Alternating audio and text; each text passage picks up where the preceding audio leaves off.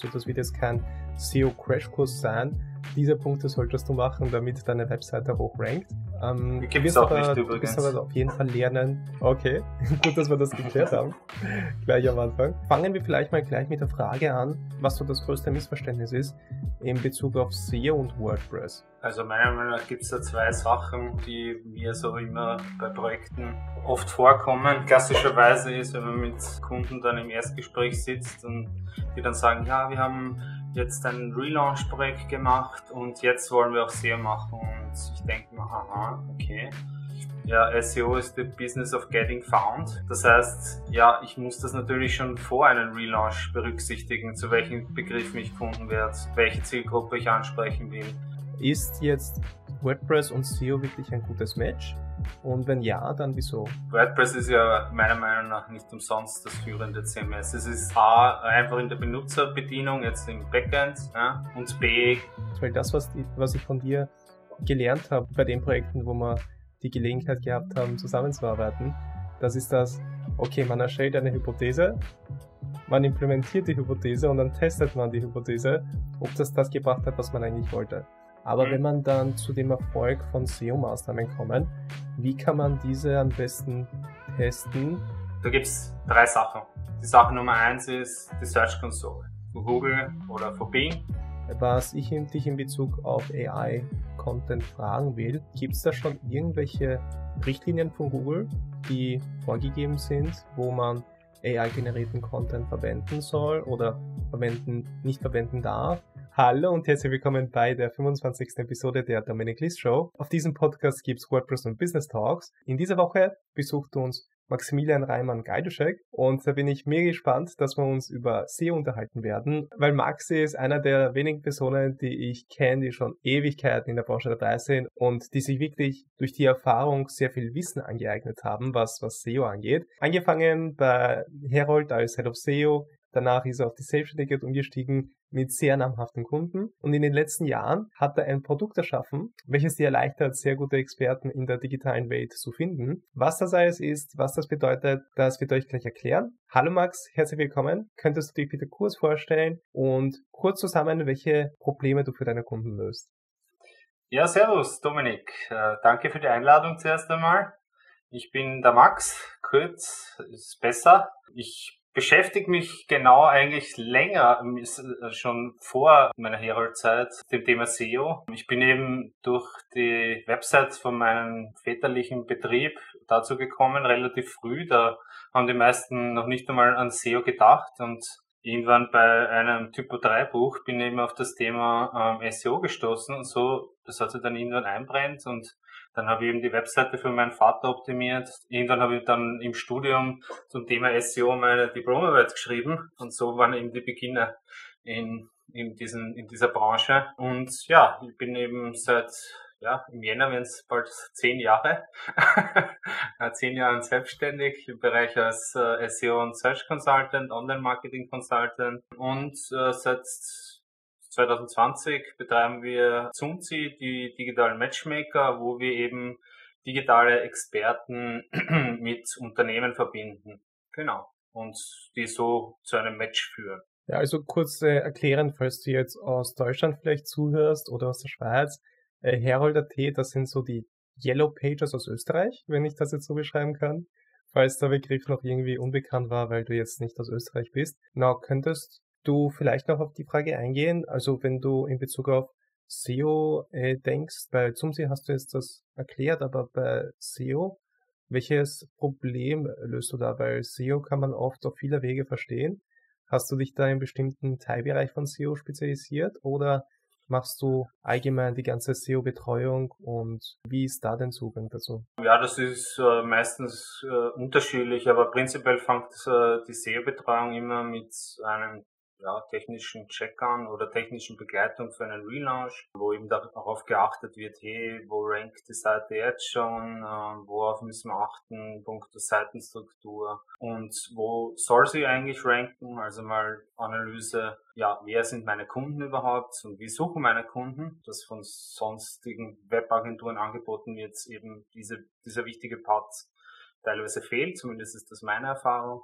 Und dann Begleitung, hey, wie erstelle ich Inhalte für Suchmaschinen, wie optimiere ich meine Webseite, wie, wie, wie mache ich die schnell, wie mache ich gute User Experience für meine Webseite, so dass die Webseite dann eben höher in Google rankt und dann eben auch konvertiert, was ein wichtiger Part natürlich ist ähm, von SEO. Damit der Zuschauer oder die Zuschauerin jetzt keinen schlechten Eindruck bekommt. Also ich würde da kurz das Thema erklären, mit dem wir uns heute beschäftigen wollen. Also das wird jetzt kein SEO-Crashkurs sein.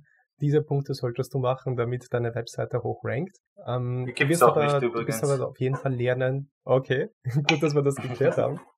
Gleich am Anfang. Du wirst aber auf jeden Fall lernen, SEO richtig zu verstehen. Und jetzt werden wir uns auch konkret auf den Kontext WordPress fokussieren. Das heißt, wenn du jetzt eine WordPress-Seite selbst betreust oder mehrere Webseiten erstellst oder dein Business eben auf einer WordPress-Seite aufbaut, dann wirst du sicher zwei bis drei so Gold Nuggets rausnehmen können aus dem Gespräch, die du dann bei dir bei der eigenen Webseite implementieren kannst. Das Thema der heutigen Episode ist SEO für WordPress richtig zu verstehen. Fangen wir vielleicht mal gleich mit der Frage an, was so das größte Missverständnis ist, in Bezug auf SEO und WordPress. Könntest du vielleicht da das kurz zusammenfassen? Hast du da ein paar Punkte? Kannst du das auf einen Punkt zurückführen? Oder was siehst du da jetzt als großes Problem in der WordPress-Welt im SEO-Kontext? Also meiner Meinung nach gibt es da zwei Sachen, die mir so immer bei Projekten oft vorkommen. Klassischerweise ist, wenn man mit Kunden dann im Erstgespräch sitzt und die dann sagen, ja, wir haben jetzt ein Relaunch-Projekt gemacht und jetzt wollen wir auch SEO machen und ich denke mir, aha, okay. SEO sollte doch eigentlich essentieller Bestandteil von, ich sage mal so, fast allen Websites sein, ja. Weil wenn man in Google nicht gefunden wird, dann wird man wahrscheinlich auch kein professionelles Business haben, beziehungsweise kein, ja, da wird man einfach die Webseite, weiß nicht, für wen man die dann macht, ja, wird man nicht gefunden werden, ganz einfach. Ja. Und ja, SEO ist the business of getting found. Das heißt, ja, ich muss das natürlich schon vor einem Relaunch berücksichtigen, zu welchen Begriffen ich gefunden werde, welche Zielgruppe ich ansprechen will wie sucht die Such äh, und wie, wie baue ich dann eben meine Webseite von der Struktur von Inhalten auf, damit ich dann eben User auf, von den Google-Ergebnissen oder von anderen Suchergebnissen auf meine Webseite bekommen, die dann zum Konvertieren bringen. Ja? Und das ist einmal der erste Kardinalfehler, den es da so gibt. Und der zweite wäre dann eben noch klassischerweise, was ich dann schon öfters erlebt habe, ja, wir haben eh dieses äh, Yoast SEO-Tool installiert und dann, das ist dann quasi SEO, was als SEO-Paket von der Agentur verkauft wird. Ja dass man eben das, den ganzen Prozess vorrecherchieren muss, wie die Leute überhaupt suchen, wie die Leute auf meine Webseite kommen muss. Auch, dass diejenigen, die die Inhalte für die Webseite erstellen oder die Webseite dann warten, auch wissen, hey, wie schreibe ich ähm, für die Nutzer, die eben über die Suchergebnisse zu meiner Webseite kommen, wie schreibe ich SEO optimierten Text, den es so meiner Meinung nach nicht gibt, aber fassen wir es mal so zusammen, ja. Ja, das sind halt diese klassischen Kardinalsfehler. Wir werden auf die auf jeden Fall noch genauer eingehen. In, das in, betrifft in, übrigens nicht nur WordPress-Projekte, sondern eben auch klassisch andere Projekte. Ja. Na, das, äh, das fließt jetzt ganz gut in die nächste Frage rein. Kurze Unterbrechung in eigener Sache, deswegen das Hemd. Und zwar geht es um die WordPress Community Gruppe. Wir haben jetzt eine Community Gruppe auf Discord und dort kannst du Antworten auf deine WordPress-Fragen finden. Du bekommst konstruktives Feedback zu deinen WordPress-Projekten und es gibt regelmäßige Sprechstunden, die ich dort hosten werde. Dort kannst du live deine Fragen stellen oder einfach teilnehmen und zuhören, welche Fragen andere Teilnehmer haben. Dort werden teilweise auch Podcast-Gäste sein, andere Experten aus der WordPress-Branche. Also da wirst du wirklich cooles Feedback bekommen und coole Antworten auf deine Fragen. Und das alles ist kostenlos. Das Einzige, was du machen musst, du musst unten auf den Link klicken. Dort kommst du zu der Seite, wo du dich anmelden kannst. Und dann bekommst du die gesamte Anleitung, wie du der Community-Gruppe beitreten kannst. Und jetzt geht's weiter mit dem Video. Weil die nächste Frage, die ich dir gerne stellen würde, wäre, warum ist WordPress für SEO überhaupt gut geeignet? Weil WordPress hat sich irgendwie so etabliert. Es gibt aber auch viele andere CMS, also Content-Management-Systeme. Du hast auch viele andere Möglichkeiten, um Webseiten alleine zu bauen. Ist jetzt WordPress und SEO wirklich ein gutes Match?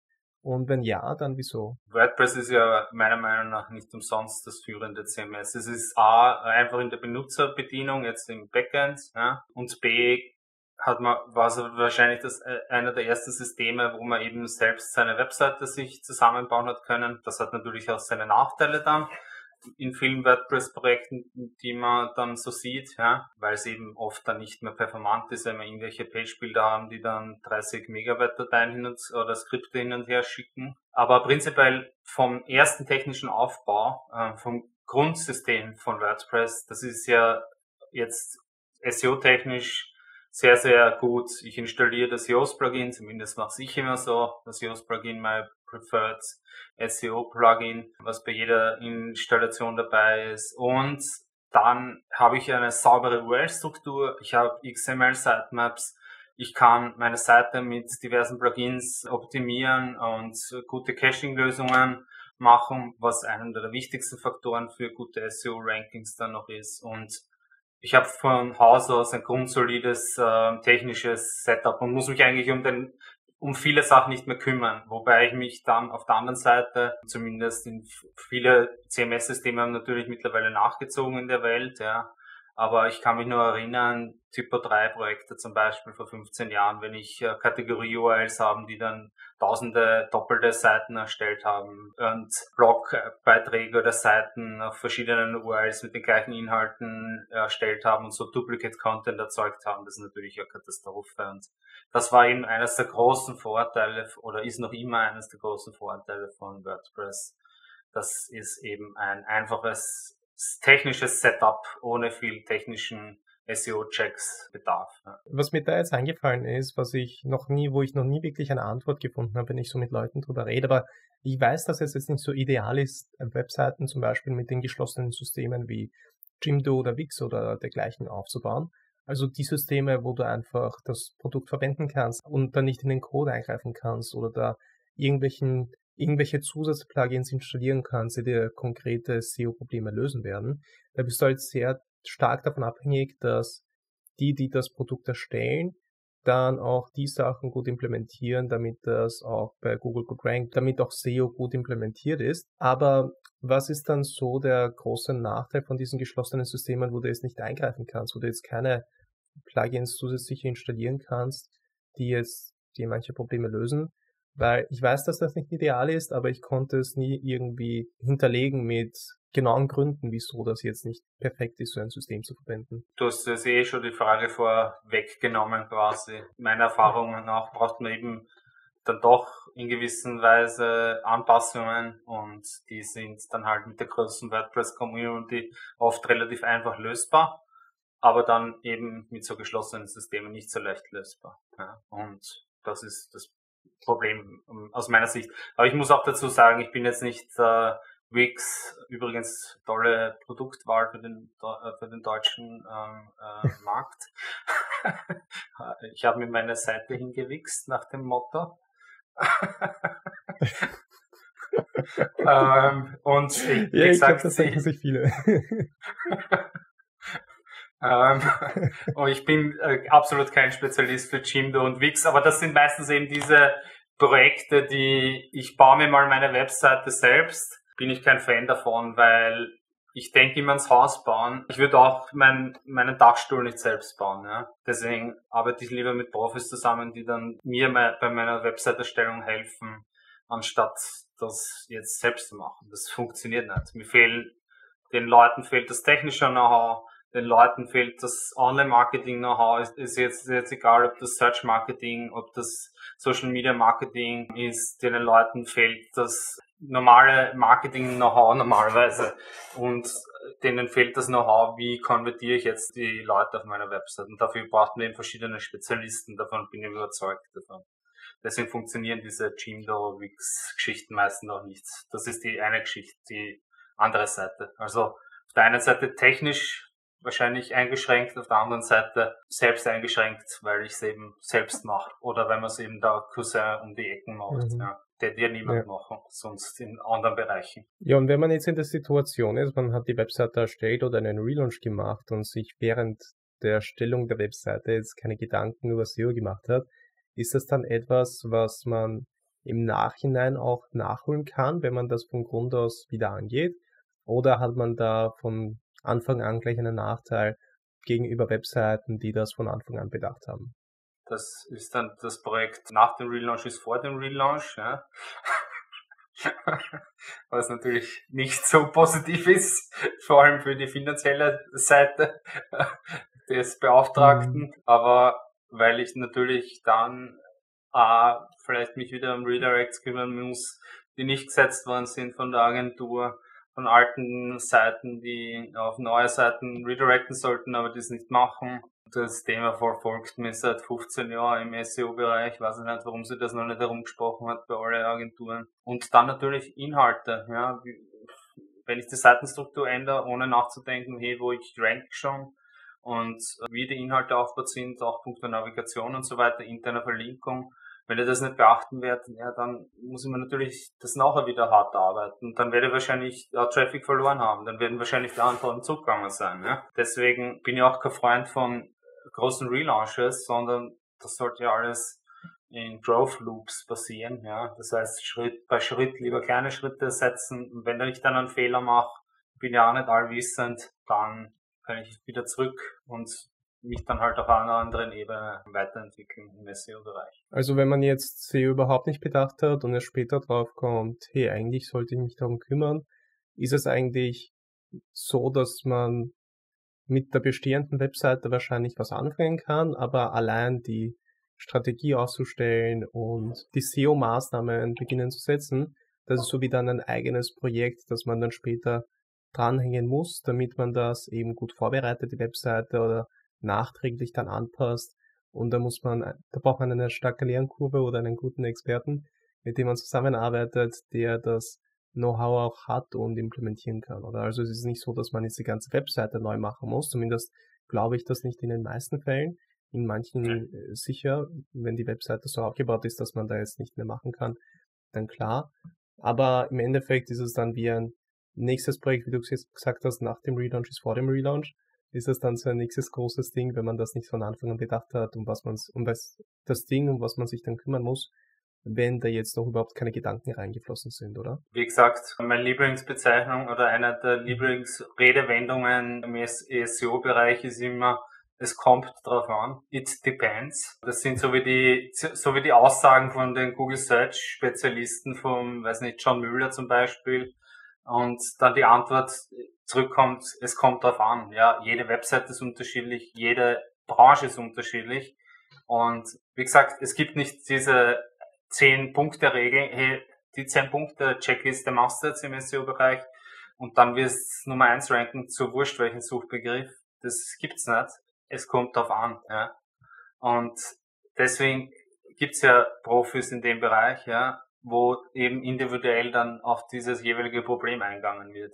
Aber eines muss ich schon dazu sagen, das Wichtigste ist, glaube ich, in, in, in diesem Bereich, dass der Kunde dann auch mit, mit tut und dass der das dann auch versteht und uns auch zumindest probieren, dass wir immer, dass wir immer probiert beizubringen, dass der Kunde das in seine Prozesse integriert. Hey, ich erstelle einen neuen Inhalt, der soll in Suchmaschinen gefunden werden, dann mache ich den für Persona X und die sucht wahrscheinlich das Thema und dann schaue ich mir den nachher nochmal an und bearbeiten an und schaue, dass ich dann dort zum Konvertieren so bringe. Ja? Also dieses, ich habe eh den Experten, der macht mir das eh alles, ja, das funktioniert meistens nicht, weil die Expertise jetzt inhaltlicher Natur liegt ja meistens, äh, liegt ja immer beim Kunden. Ja? Ich weiß ja nicht über den Kunden seine Themen so genau Bescheid, wie er das weiß. Ja?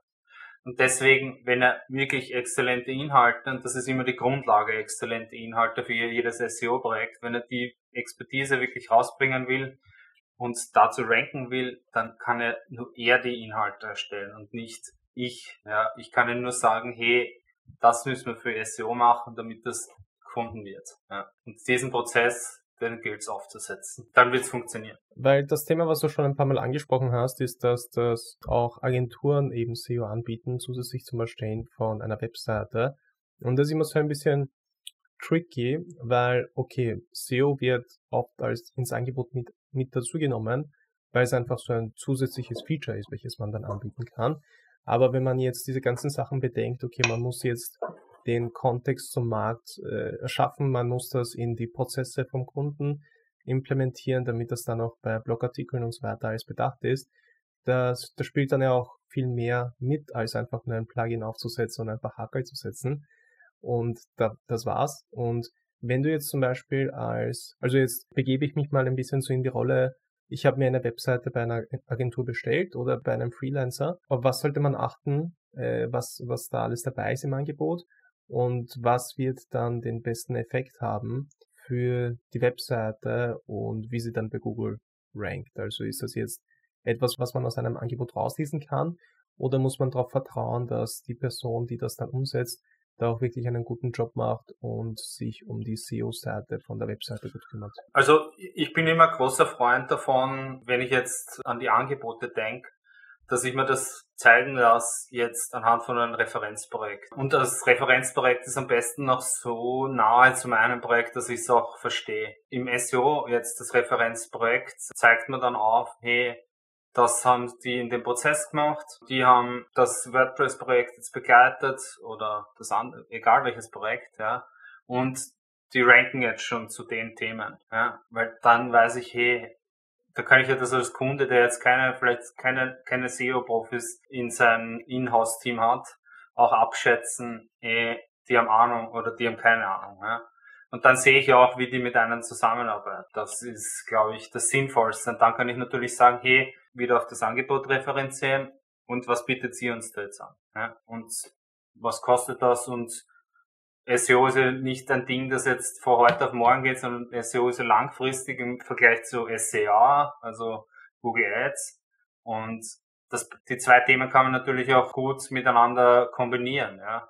Das heißt, ich kann in dem Prozess auch hergeben und bin ein Freund von Testing, ja hey, wenn ich jetzt die Keywords recherchiert habe für meine eventuelle neue Seite, na, dann teste ich es zuerst einmal mit Google Ads, Bing Ads, wie auch immer. Ja. Bing Ads sind meistens auch relativ billiger äh, in manchen Bereichen. Also prinzipiell oft billiger, aber auch eben weniger Konkurrenz, deswegen billiger aus unserer Erfahrung nach. Und auf jeden Fall kann ich dann auch testen, hey, sind das die richtigen Nutzer auf meiner Webseite und konvertieren die? Weil es muss ja auch für SEO oder SEA-Projekte Erfolg, da schlussendlich zählt C, ich setze einen Euro ein und krieg x Euro raus. Ja, und das muss natürlich bei beiden Projekten zählen. Ja. Bei SEA ist das natürlich relativ leicht zu messen, weil da habe ich ein Werbebudget, dann habe ich die Agentur, die mir das meistens macht, das rechne ich zusammen und dann am Ende des Tages kann ich genau sagen, was rauskommt. Bei SEO ist das nicht so leicht, Attribution und so weiter, welcher Kanal bekommt äh, wie viel zugerechnet, das haben wir dann schon tief in Online-Marketing-Themen drinnen, das ist vielleicht zu tiefgehend jetzt für den Podcast, aber da geht's ja dann, das kann ich vielleicht dann nicht so leicht äh, messen, deswegen kann ich auch SEO jetzt als Agentur meistens schwerer verkaufen, weil ich ihm ja auch nicht garantieren kann, den Kunden, hey, du wirst jetzt zu dem Thema in den Top 5 rein. Das kann ich nicht sagen vor Beginn, ja. Weil den, selbst wenn ich den Algorithmus von Google wissen würde, könnte ich Ihnen das nicht versprechen, weil da zu viele Faktoren drinnen ist, dass ich überhaupt den Algorithmus verstehen würde. Also es macht da gar keinen Sinn, darauf äh, zu arbeiten, weil das eine Blackbox ist. Ja. Ich kann er kontrollieren und ja, schauen halt, was rauskommt. Der große Nachteil ist halt bei SEO-Projekten, dass ich das eben nicht so genau kontrollieren kann, was der Output ist. Jetzt aber, wenn ich es erfolgreich dann mache, einen x-fachen Output hat, ROI technisch, also Return on Investment technisch gegenüber SCA-Projekt, weil ich eben den Ho sogenannten Hockeystick irgendwann habe und dann natürlich die Flat-Kurve von einem Google Ads Kampagne ähm, wo ich eben laufend einzahlen muss, bei Weitem dann irgendwann überholen. Und so halt meine Ad-Spends dann mhm. irgendwann vielleicht auch senken kann. Ja? Da muss aber der Kunde dann eben auch dazu bereit sein, also, dass er einen gewissen Vorlauf hat dafür. Damit wir das SEO-Thema ein bisschen so zu einem Abschluss bringen, wenn ich jetzt zum Beispiel SEO-Maßnahmen gesetzt habe, ich habe den Markt recherchiert, ich habe den Kontext zum Markt hergestellt, ich habe Content produziert und ich habe mir wirklich Gedanken gemacht, weil das, was, was ich von dir gelernt habe bei den Projekten, wo wir die Gelegenheit gehabt haben, zusammenzuarbeiten, das ist das, okay, man erstellt eine Hypothese, man implementiert die Hypothese und dann testet man die Hypothese,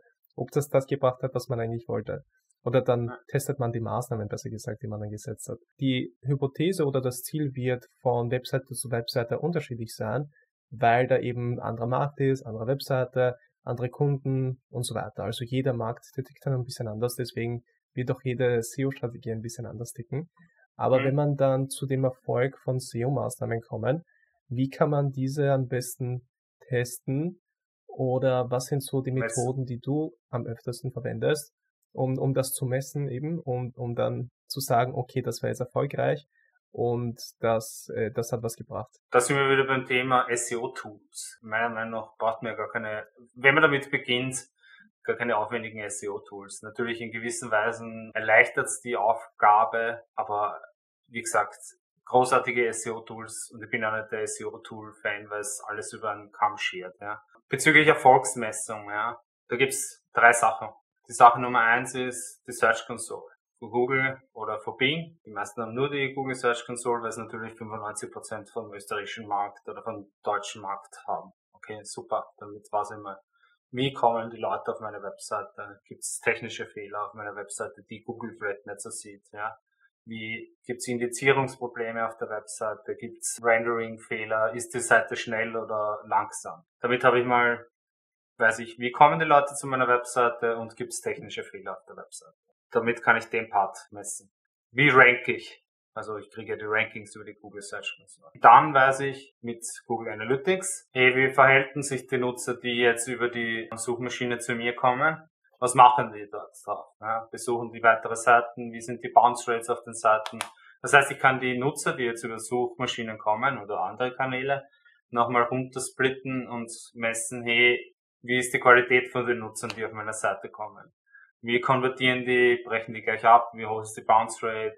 Oder gibt's ja nicht mehr Google Analytics 4, sondern wie hoch ist die Engagement Rate? Das ist mal, hey, wie verhalten sich die Nutzer auf meiner Webseite? Ja? Soll es irgendein anderes Analytics-Tool sein, damit ich eben messen kann, wie verhalten sie sich. Da kann ich dann vielleicht noch irgendwelche Screen-Tracking-Tools wie Hotjar oder Post-Talk verwenden, gibt's andere auch noch, mit denen ich eben nochmal visualisieren kann, hey, wie ist jetzt meine was sehen die Nutzer, wie ist meine Scroll-Ding, wie, wie ist jetzt, kann ich Session, meine Session von einzelnen Nutzern anschauen. Das weiß, damit weiß ich dann, wie verhalten sich die Nutzer auf der Webseite. Und die Nummer drei ist, klassischerweise Rank Tracking jetzt über andere, mit anderen, mit SEO-Tools, ja. Das heißt, wenn ich jetzt das SEO-Projekt aufgesetzt habe, wo ich hier Keywords definiert, zu denen ich gefunden werden will, und über die Search Console weiß ich ja nur, wie ich gefunden werde. Aber ich weiß noch nicht, wie die Konkurrenz da im Vergleich gefunden wird. Ja, und sagen wir jetzt, kommt irgendwann ein Cut in meiner Kurve und ich gewinne oder verliere. Jetzt weiß ich nicht, ist jetzt die Konkurrenz auf einmal stärker geworden? Habe ich jetzt irgendein Google-Update bekommen oder was anderes? Das heißt, oder bin ich auf einmal schlechter geworden? Habe ich einen Fehler auf der Seite? Mit dem weiß ich dann eben, hey, hat sich jetzt was in meiner Konkurrenzlandschaft geändert? Ja, und mit den drei Überschneidungen kann ich dann 95% aller Sachen abbiegen, die ich jetzt als Erfolgsmessung definieren will. Und wenn ich jetzt allgemein darauf schließen will, wie jetzt erfolgreich ein, eine SEO-Kampagne ist, na, dann ist das ganz einfach. Hey, ranke ich zu den Themen, die ich gefunden habe. Das ist jetzt das, was in Google passiert. Wenn die Nutzer auf meine Seite kommen, wie verhalten sie sich? Ist das positiv? Haben sie viele Seiten per Sessions? Oder dann natürlich am besten konvertieren die Nutzer, die auf meine Seite kommen. Ja? Deswegen nochmal, wenn ich ein SEO-Projekt mache, kann ich das gut mit SEO-Maßnahmen am Anfang auch validieren oder mal äh, eine Hypothese aufstellen, hey, zu den Keywords passen die überhaupt und konvertieren diese Keywords überhaupt auf meiner Webseite? Wie ist die Konkurrenz überhaupt? Das kann ich dann leicht ja, testen. Finde ich super, weil das können sich auf jeden Fall viele Leute mitnehmen. Und wo die nachschauen können, eben das mit der Search Konsole finde ich super. Weil wenn da die eigene Webseite nicht eingetragen ist, dann sollte das schleunigst nachgeholt werden. Und da kann man sich sehr viele Infos rausholen, eben in Bezug auf, wie viele Besucher habe ich, gibt es technische Fehler, kann ich noch was verbessern und so weiter. In Bezug jetzt auf ein anderes Thema vielleicht, weil es ist so ein, so ein Buzzword, so AI-generierter Content. Da weiß ich, dass du dich sehr viel mit AI und all diesen Tools beschäftigst, alles was da jetzt rauskommt und wie uns das die Arbeit erleichtert und so weiter. Was ich dich in Bezug auf AI Content fragen will, gibt es da schon irgendwelche Richtlinien von Google, die vorgegeben sind, wo man AI-generierten Content verwenden soll oder verwenden, nicht verwenden darf? Weil einmal habe ich auch das gehört, dass es okay ist, zum Beispiel AI-generierten Content zu verwenden, wenn man das anmerkt, dass es zum Teil mit AI geschrieben worden ist oder komplett. Oder sollte man das nicht anmerken? Ist das okay, diesen Content zu verwenden? Nicht? Auf was sollte man da achten und wie, wie, wie schaut da das von der Google-Seite aus überhaupt? Da gibt es zwei Themen in die Richtung. Vielleicht einmal anzufangen, ist das für Google erlaubt oder nicht? Ja, bin mir jetzt gar nicht sicher, ob die Webmaster Guidelines jetzt aktualisiert worden sind dahingehend oder wie der letzte Stand da jetzt ist, müsste ich jetzt raten. Ich glaube, der John Müller hat in, in einem Tweet, Tweet mal in letzter Zeit gesagt, dass sie das nicht wollen, automatisch generierten Inhalt. Aber das heißt ja jetzt noch lange nicht, dass dieser automatisch generierte Inhalt jetzt nicht gefunden wird äh, über Google. Ja? Das ist auch schon die, ein bisschen die Antwort darauf. Natürlich testen wir das auch aus, ja. Automatisch generierte Inhalt. Und da geht es natürlich dann immer um die Thematik Shit in, Shit out, ja. Wenn man ChatGPT mal verwendet hat, geht es ja immer um den jeweiligen Prompt, den man in das Tool eingibt, ja.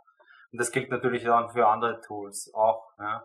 Und es gibt ja viele Tools, die da in dem Bereich, es ist ja ein bisschen so goldgelber Stimmung in der SEO-Szene derzeit wieder.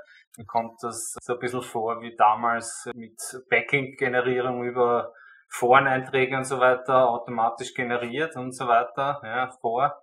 Und jetzt ist halt AI-generierter Inhalt, ja, die Gold, Goldgräberstimmung. Aber es geht ja eines im Endeffekt darum, hey, den Inhalt, den ich auf meiner Webseite den Nutzern zur Verfügung stelle, das soll ja Inhalt sein, der den Search Intent vom Nutzer abdeckt, also wie, äh, nach was sucht er und finde ich das auf meiner Webseite gut strukturiert und ist das auch für den, also ist das quasi relevant, ja, und ist, ist das auch unique quasi, ja.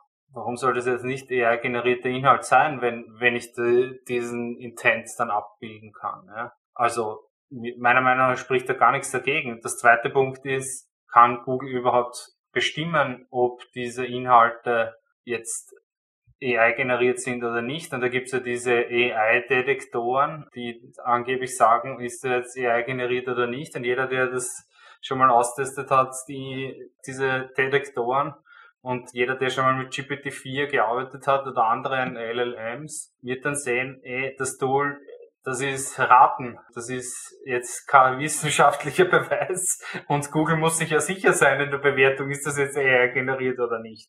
Und dann kommen wir wieder auf den Prompt zurück. Ja, ich kann jetzt so ein Beispiel ChatGPT schon Inhalte von mir geben und ihnen sagen, hey, schreibe meinen Stil.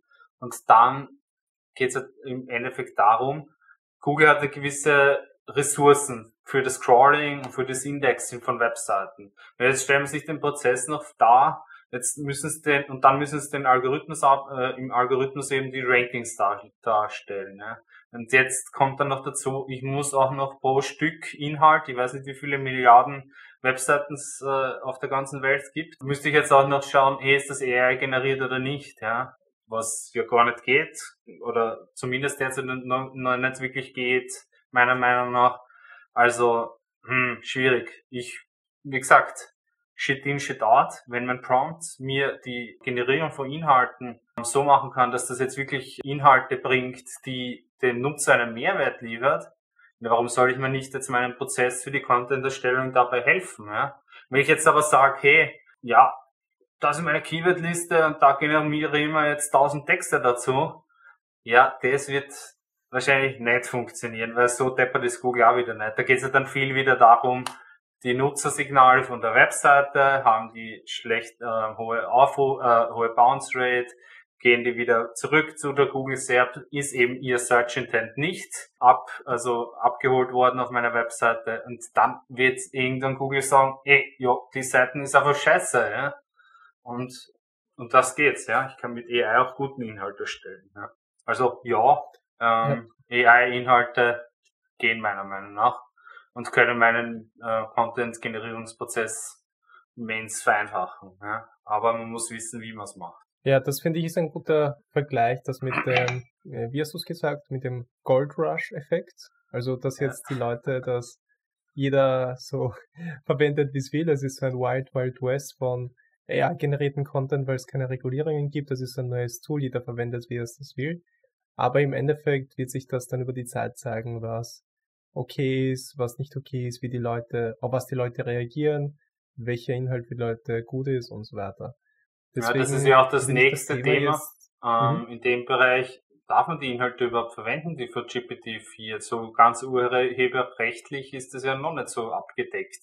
Also äh, das ist eine offene Frage, sage ich mal so, weil, äh, weil äh, OpenAI, die Firma hinter ChatGPT, ja nie ihre Ressourcen veröffentlicht, was oder haben es nur Teile veröffentlicht, weiß ich jetzt nicht, was da gecrawlt worden ist und was für das Large Language Model zum Training verwendet worden ist. Und die Frage ist dann, ist das jetzt urheberrechtlich dann überhaupt so, ja, was ist, wenn ich da jetzt daraus was generiere? Ja? Muss ich den Urhebern jetzt davon was zahlen? Muss äh, OpenAI davon was zahlen? Müssen die nichts zahlen? Weiß man ja nicht. Ja? Dann haben wir noch ein, am Anfang ein Thema noch angesprochen, auf welches ich noch gerne eingehen würde. Und zwar, du erstellst seit mehreren Jahren ein Service, ein Produkt namens Zumsi. Kannst du uns darüber kurz erzählen, was es ist? Weil das fließt ja in die SEO-Welt zum Teil auch rein, zum Teil auch in andere Bereiche. Was wollt ihr damit machen? Und was ist das Ziel hinter Zunsi? Wir sind halt immer wieder damit konfrontiert worden, hey, ich bin gefragt worden eben, hey Max, kennst du nicht wen auch, der was im Social Media Bereich was macht? Hey, kennst du nicht auch wen, der, der die WordPress-Seite machen kann? Und so sind wir eben auf die Idee gekommen, hey, eigentlich auf der einen Seite die Agenturen oder die Experten, die brauchen Leads und die andere Seite, die braucht eigentlich den Match, der genau zu ihrem Business passt. Ja? Und da setzt eben Zumzi an. Das heißt, wir haben ein Expertennetzwerk aufgebaut, das eben Experten für diverse digitale Bereiche abdeckt. Von SEO über Social Media, über Website, über was weiß ich was alles, ja. Da eben diesen Match herstellt, ja. Weil was meistens nicht funktioniert, ist eben diese Empfehlung über Dritte, ja. Da sagt die Sekretärin, hey, ja, der ist gut, weil der, aber dann passt er eigentlich nicht dazu und dann kommt man ihn dann drauf, ja, der Match war vielleicht gut gemeint, aber eigentlich passt er nicht zu uns, ja. Und dann hat man viel Budget verbraucht, aber nicht den notwendigen Effekt dazu, den man eben haben kann. Und gerade, wir setzen gerade bei diesen KMUs an, ja, wo wir eben sehen, dass denen das Know-how fehlt, ja, dass sie eben Entscheidungen treffen können, wer zu ihnen passt. Und wir ihnen da quasi als Mittelsmann helfen können. Ja. Das ganze Service kostenlos. Das heißt, der Nutzer kommt auf unsere Seite, stellt eine Anfrage, ich will X machen oder ich erstellt vielleicht sogar, hey, ich weiß noch gar nicht, was ich machen will im Digitalbereich. Wir telefonieren dann, machen mit ihnen ein Briefing und schauen dann, dass wir den richtigen Partner für ihnen finden, der mit ihnen dann langfristig zusammenarbeitet. Ja. So ist das eben entstanden. Ja. Und ja, da helfen wir eben Unternehmen ja eben den pa richtigen Partner zu finden für ihre Projekte und auf der anderen Seite eben den Agenturen äh, valide langfristige Leads äh, zu bringen. Weil das finde ich ein großes Problem, welches ich so ein bisschen sehe, ist, dass, okay, äh, jetzt haben, glaube ich, auch viele verstanden, wieso es wichtig ist, eine Person mit im Team zu haben, wenn SEO dann auch wirklich ein wichtiges Ding ist, dass man dann auch eine Person im Team hat, die auch wirklich täglich sich damit beschäftigt, am Ball bleibt, was Google ändert und damit dann wirklich die Webseite in den Rankings steigt. Nur das Problem ist auch, okay, ich sehe es ein, dass ich so eine Person brauche in meinem Unternehmen. Aber wie finde ich jetzt eine Person, die eben zu meinem Business passt und die auch wirklich Ahnung hat von dem, was sie macht? Weil wenn ich dann wieder auf äh, eine Person stoße, die jetzt äh, ein Plugin installiert, Checkliste abarbeitet und fertig, ist ja das dann auch nicht so das Richtige. Und das, was mich da irgendwie von der positiven Seite eben äh, beeindruckt hat, ist, dass ihr den Match dann eben nicht über ein Programm macht, so, hey, der Input, der Output, sondern ihr macht da auch viel von euch, von eurer Arbeit. Also ihr steckt da auch viel eurer Zeit und Arbeit rein, da den richtigen Match zu finden, wenn ich das richtig verstanden habe, oder? Genau, das ist auch unser Vorteil, sage ich mal so. Ja, wir haben jetzt kein AI hinterhalb oder ein Tool, das sagt, hey, der passt zu dem und tschüss, bitte.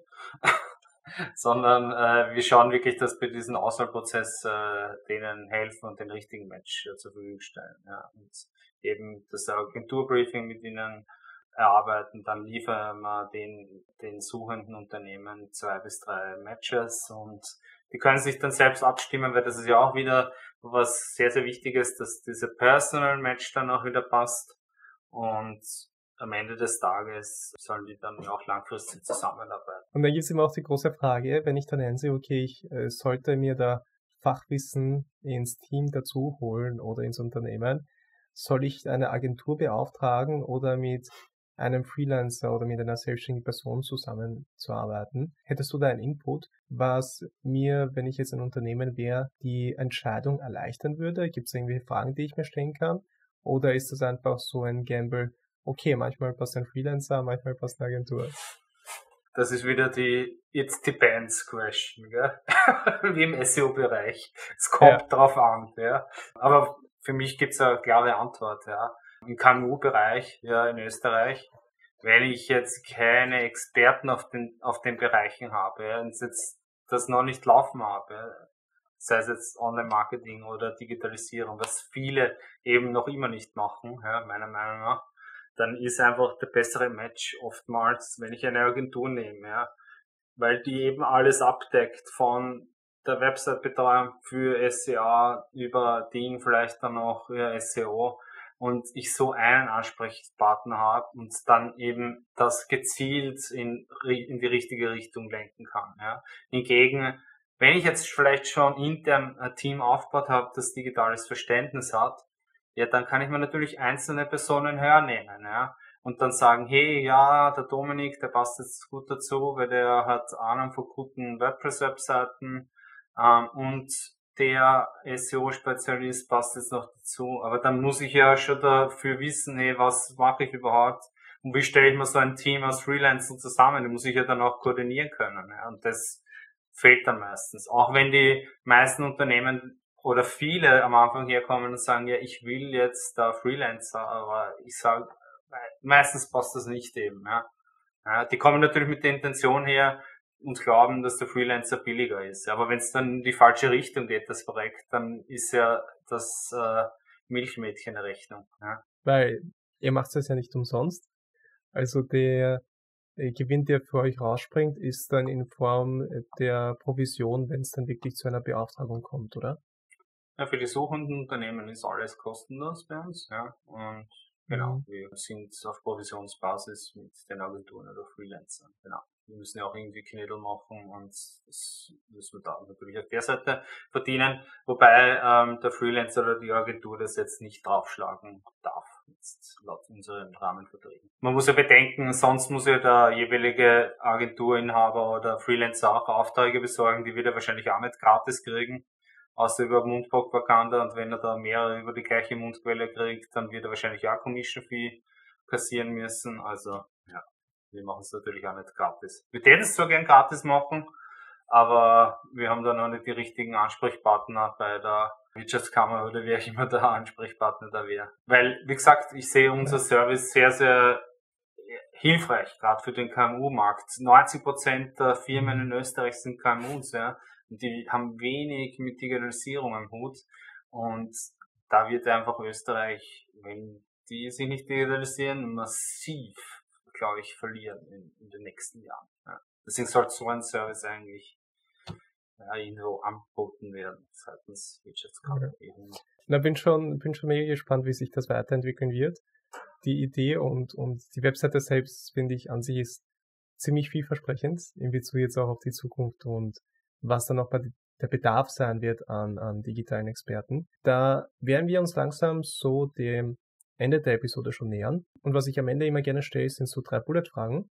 Und bevor wir zu den drei Bullet-Fragen kommen, und das ist zum Teil eh das, was, wir jetzt gerade gemacht haben, aber würde ich dir gerne den Spotlight geben, wenn dir jetzt gerade wer zuhört, sei das jetzt eine selbstständige Person, ein Freelancer, äh, Agenturmitarbeiter oder Inhaber oder vielleicht auch Leute, die ein Projekt haben und das umsetzen lassen wollen. Wie können die da am besten vorgehen, um mit euch zusammenzuarbeiten? Da würde ich dir gerne jetzt den Spotlight geben, um euer Service jetzt anzubieten, zu verkaufen und einfach das, was du promoten möchtest, dass du jetzt promotest. Ja, hallo, ich bin der Max von Zumzi. Wenn ihr Agenturinhaber oder Freelancer seid und digitale Aufträge benötigt, wir haben ein Expertennetzwerk aufgebaut, das dir die passenden Leads bringt. Und auf der anderen Seite, wenn du ein suchendes Unternehmen bist, das digitale Projekte umsetzen will, dann frag bei uns an über LinkedIn, über unsere Webseite, ruf mich an. Äh, die Telefonnummer steht auch auf der Webseite oder schreib mir ein Mail unter max.zumzi.net und wir werden dir deinen passenden Match finden. Dann äh, zu den drei Bullet-Fragen. Sag einfach das erste, was in den Kopf schießt und dann sind wir da schnell durch, glaube ich. Sagen wir Zumsi, SEO, SEA und alles, was du machst, gibt's nicht. Was wäre dein Alternativberuf? Puh, gute Frage. Hm, vielleicht Kindergärtner, so wie ich immer machen will. okay. Das habe ich jetzt nicht erwartet. Na, meine, Schwester ist ja Aber Kindergärtnerin ja, und ja. die, ähm, ja, weiß ich nicht, ist mir jetzt so spontan eingefallen. Oder vielleicht dann Surflehrer wäre die zweite Option. okay, das wäre auch mega interessant. Cool. Na, das, die Antwort haben wir noch nicht gehabt, also das ist auf jeden Fall eine sehr unique Antwort. Zweite Frage hat mehr mit WordPress zu tun. Was ist das nervigste WordPress-Feature? Oh, ja, das ist ganz eindeutig. Ich verstehe nicht, warum es seit Jahren nicht äh, ins System integriert ist. Clone Page oder Clone Post. Warum gibt's das Feature nur als Plugin? Keiner versteht es. Ja? Und so vielleicht das zweite ist dann gleich, warum muss ich eigentlich noch immer Yoast installieren? Verstehe ich nicht. Ich meine, ich verstehe schon, dass die relativ viel Geld machen und wahrscheinlich gut mit WordPress verknüpft sind, aber ich verstehe nicht, warum ist das nicht ein Core äh, im Core von WordPress drinnen. Das ist doch, warum muss ich dafür 80 Euro im, im Jahr zahlen? Ich meine, okay, 80 ist auch ein sehr gutes Investment, aber ja, verstehe nicht. Ja. Auf dem anderen Spektrum, was war so dein letzter Aha-Moment mit WordPress, wo du überrascht warst und gesagt hast, so, oh, das kann WordPress auch? Ja, wie ich äh, letztens mit dem Gutenberg-Editor gearbeitet habe, habe ich immer gedacht, okay, ja, ich war jetzt erst immer, ich habe mich ja immer gefragt, hey, warum machen die das jetzt, warum kaufen sie sich nicht, weiß nicht, Elementor oder wie, weiß nicht, wie die anderen da heißen, ja, hätten sie vielleicht das schneller machen können, ja, aber hat eigentlich relativ gut funktioniert und wenn, ich meine, hat natürlich ja ein Top-Developer programmiert, ja. der Dominik. ähm, aber ja, war ich schon erstaunt auch, wie schnell das System geht. Ja. Wenn man jetzt dann auch in beiden Welten parallel arbeitet, Elementor und Gutenberg, in Elementor weiß man ja teilweise nicht, da verschwindet die Hintergrundfarbe auf einmal oder teilweise zieht man was rein, dann passt es wieder nicht. Und in Gutenberg hat es eigentlich, ja, bis auf so Kleinigkeiten, ja, die ist halt, wenn man es nicht jeden Tag verwendet, hat eigentlich was relativ flott, dieser Gutenberg-Editor. Ja, da wollte ich das nur korrigieren, damit das die Leute nicht falsch verstehen. Also ich habe jetzt bei Gutenberg bei WordPress an sich nichts programmiert oder nicht mitgewirkt, sondern eher, dass wir da bei einem gemeinsamen Projekt zusammengearbeitet haben, wo wir die Webseite mit Gutenberg umgesetzt haben, damit das die Leute vielleicht nicht falsch verstehen, dass ich jetzt irgendwie mit Gutenberg da was dazu programmiert habe oder sowas im Genau. Du hast halt die UI-Elemente dafür gemacht. Ja, aber ist auch ein mega cooles System, bin auch ein großer Fan davon, bin sehr gespannt, wie sich das weiterentwickeln wird. Es entwickelt sich auf jeden Fall in die richtige Richtung. Es war ein holpriger Start, aber langsam kommen schon die Früchte von Gutenberg und alles, was man damit machen kann. Ja, ähm, super schnell ist. Äh, letzte, voll, ja. das ist auch ein großer Vorteil. Hast du noch irgendeine finale Message, die du an die Zuschauer und Zuschauerinnen weitergeben möchtest? Ja, just, just do it, nach dem Nike-Motto. Passt. Perfekter Abschluss. Dann vielen, vielen Dank für deine Zeit heute. Hat mich mega gefreut. Falls ihr Max kontaktieren wollt, es ist alles auf jeden Fall unten in der Beschreibung verlinkt. Also da könnt ihr auch gerne Sumsi besuchen, Max anschreiben, also alle Kontaktinformationen sind dann unten. Falls ihr ein Projekt anfangen wollt, falls ihr Fragen zu SEO habt und all diese Sachen. Und ja, dann vielen Dank für, für deine Zeit. Vielen Dank, dass du heute da warst, dass wir darüber reden konnten. Ja, dann hören wir uns dann im, im, im Laufe der Zeit und dann bleiben wir in Kontakt. Tschüss, fertig. Passt. Tschüss.